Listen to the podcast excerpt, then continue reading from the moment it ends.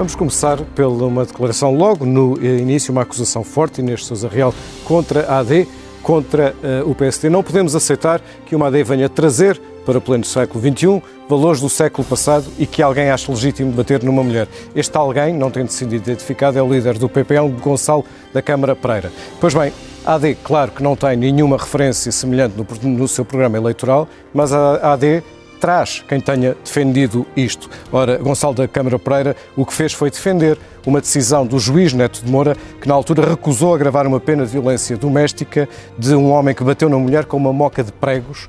E na altura, a justificação do juiz Neto de Moura foi que essa mulher tinha uma amante. Ora, Gonçalo da Câmara Pereira, aquilo que disse foi que o juiz tem toda a razão, estou a citar, porque, e continuo a citar, ela pôs os palitos ao marido, então mamou-as.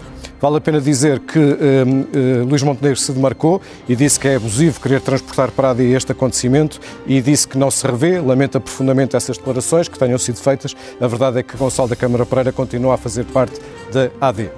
Vamos continuar para mais uma declaração, aliás, na sequência desta em que Luís Montenegro refere que no ano passado morreram 17 mulheres vítimas de violência doméstica. Ora, segundo o portal da violência doméstica, em 2023 registaram-se 22 homicídios voluntários em contexto de violência doméstica, 17 dos quais de mulheres a que acrescem duas crianças e três homens. No ano anterior, 2022, foram 28 homicídios, dos quais 24 de mulheres e, eh, contra mulheres e 4 crianças. É, portanto, verdade.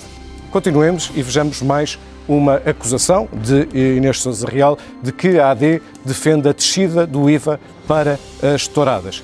Ora bem, não há no programa eleitoral da AD nenhuma referência à descida do IVA das touradas. No entanto, no ano passado, não a AD, mas o PSD chegou a fazer uma proposta em sede do Orçamento de Estado para esta redução do IVA das eh, touradas para a taxa mínima. Aliás, o Chega fez a mesma eh, proposta. Só que o PS votou contra, e, portanto a proposta não avançou. Já agora o PAN e o LIVRE foram os únicos partidos que no Orçamento de Estado fizeram propostas contra as touradas. Ou seja, o PSD defendeu no passado, a AD formalmente não, daí isto ser uh, impreciso, ou se quiser é um sim, mas.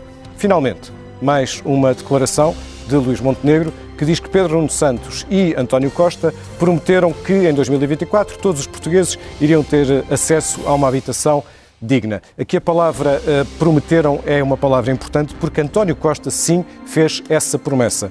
Pedro Nuno Santos nunca, nunca usou a palavra promessa, usou sempre a palavra objetivo.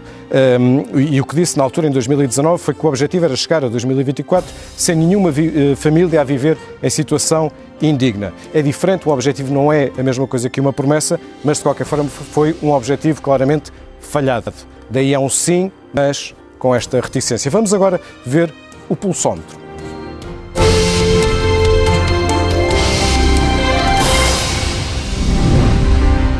Bom, e aquilo que o pulsar das redes sociais neste momento nos mostra sobre o desempenho de cada um dos dois é isto. Uh, uma, um voto favorável neste momento a Inês Sousa Real, ou melhor, um sentimento favorável à prestação de Inês Sousa Real face a de Luís Montenegro. Recordo que esta votação está em aberto, portanto vai-se alterando com, uh, com o tempo. Durante 18 horas pode consultar este pulsómetro e o de todos, aliás, todos os debates até agora, em cnnportugal.pt.